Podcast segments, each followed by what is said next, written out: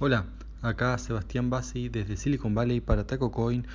Hoy es jueves 12 de febrero de 2019 y bueno, hoy traigo tres noticias. Em- Empiezo con un tema, mm, dos de ellas son relacionadas con, digamos, son ampliaciones o más información de cosas que ya he estado hablando.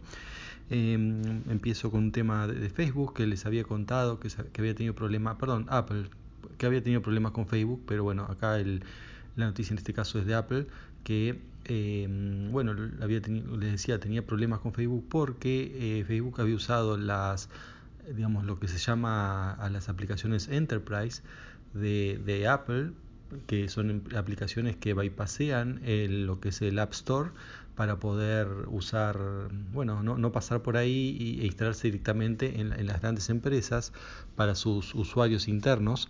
Entonces no, no tiene sentido que esté en el App Store distribuida para todo el mundo.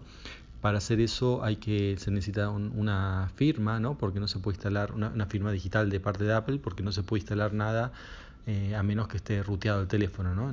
Nadie usa menos un app, el Apple, nadie lo usa ruteado.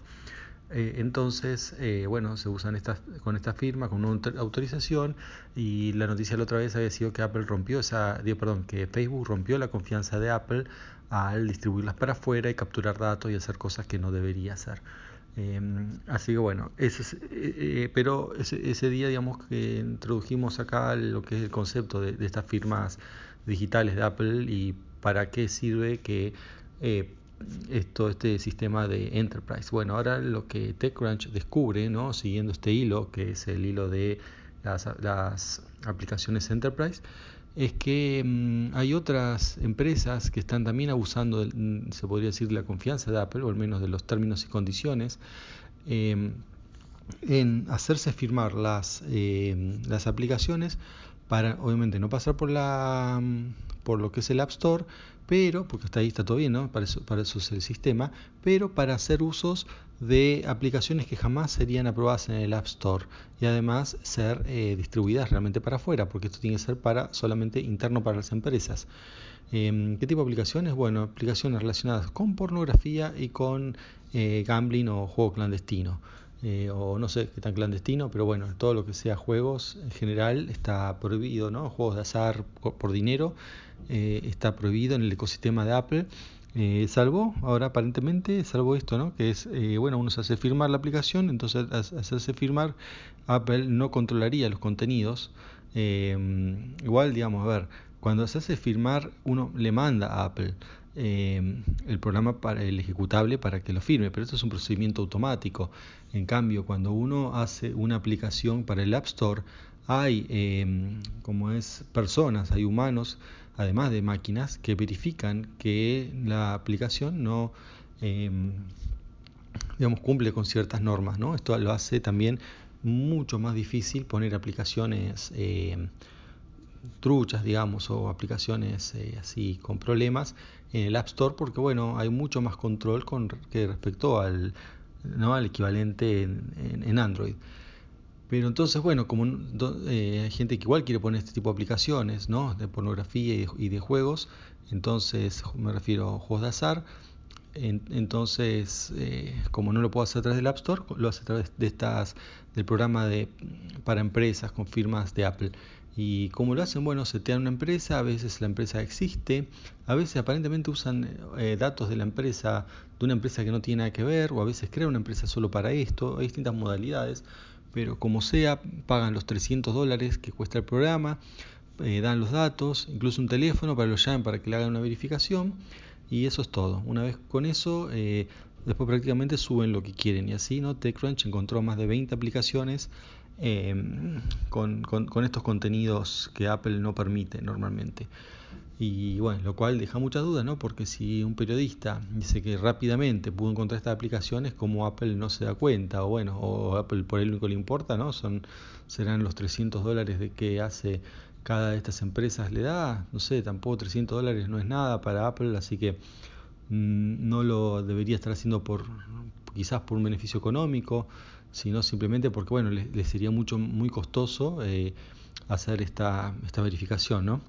Así que bueno, como sea, eso está pasando. Ahora, ahora Apple se enteró, se quejó y le está revocando los certificados.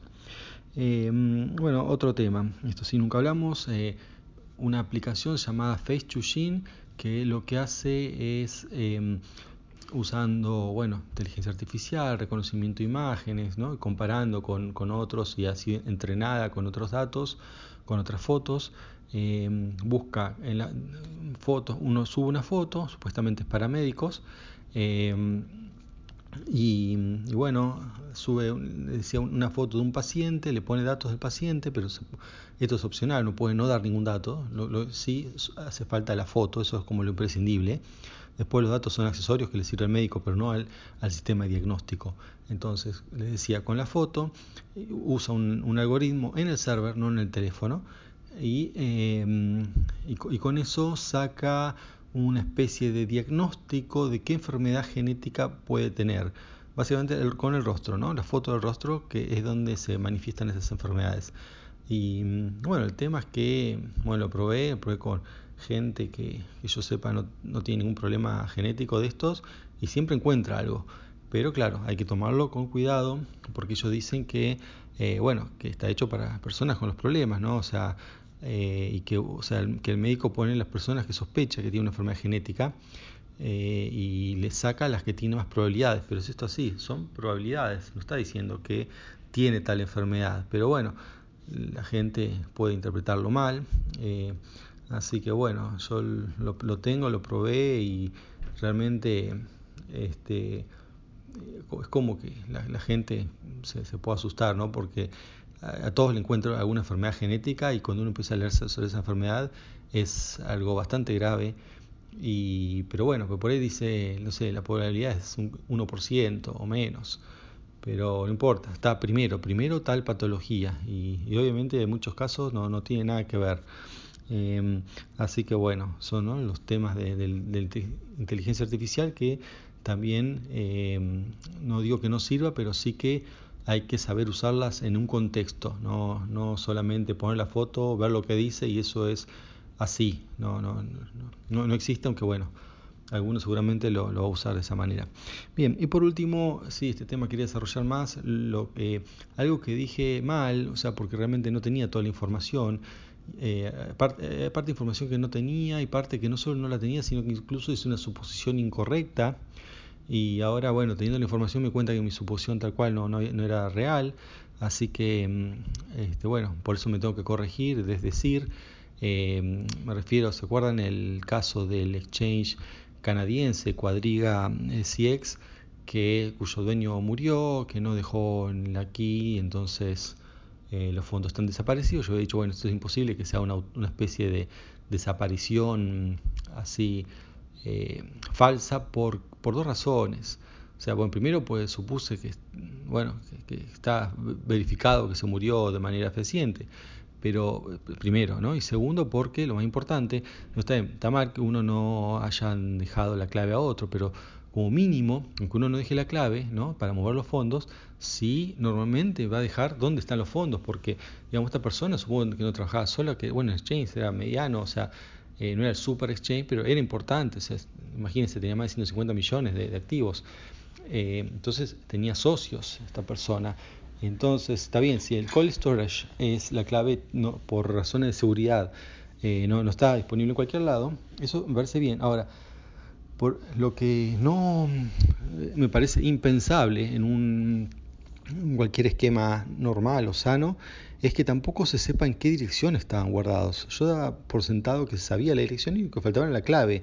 Pues si mira, yo tengo el, es como decir, yo perdí, eh, no sé, la, digamos, la llave de una caja fuerte. Ahora, pero por lo menos sé dónde está la caja fuerte, también la podemos abrir, es, es infranqueable, lo que quieran, se necesita la llave o el código. Eh, pero está ahí, vemos la caja fuerte, entonces sabemos que la plata nunca se va a ir porque vemos que la caja fuerte no se mueve, ¿no? Acá, o sea, acá lo mismo, uno sabe dónde, cuál es la cuenta, ¿no? Dónde está dónde están estos activos, uno sabe la cuenta, aunque no tenga la clave, siempre va a poder rastrear, mire acá nadie la movió, pues si no, obviamente, si uno no cree en el que la va a mover el espíritu más allá, eh, y se ve que se empieza a mover, es que está pasando algo. Eh, entonces siempre yo partí de la suposición que, se conocía ese dato, o sea, no la clave obvio, pero sí que se conocía la las cuentas donde estaban estos eh, criptoactivos. Y bueno, ahora me entero que no, realmente ni siquiera se sabía eso. O sea, eh, si esta persona eh, falseó su muerte y empieza a mover esos criptoactivos, no hay manera o, sería muy difícil, depende, depende de otros datos que no sabemos, pero en principio podrían, realmente existe la posibilidad que no pueda ser em, seguido esto, ¿no? O sea que realmente se empiece a mover, si, si esta persona falleció su muerte, va a mover los, eh, todos estos montos y nadie se va a enterar. Así que existe esa posibilidad, que yo lo había descartado, ¿no? porque pensé que se sabía este, este, dato.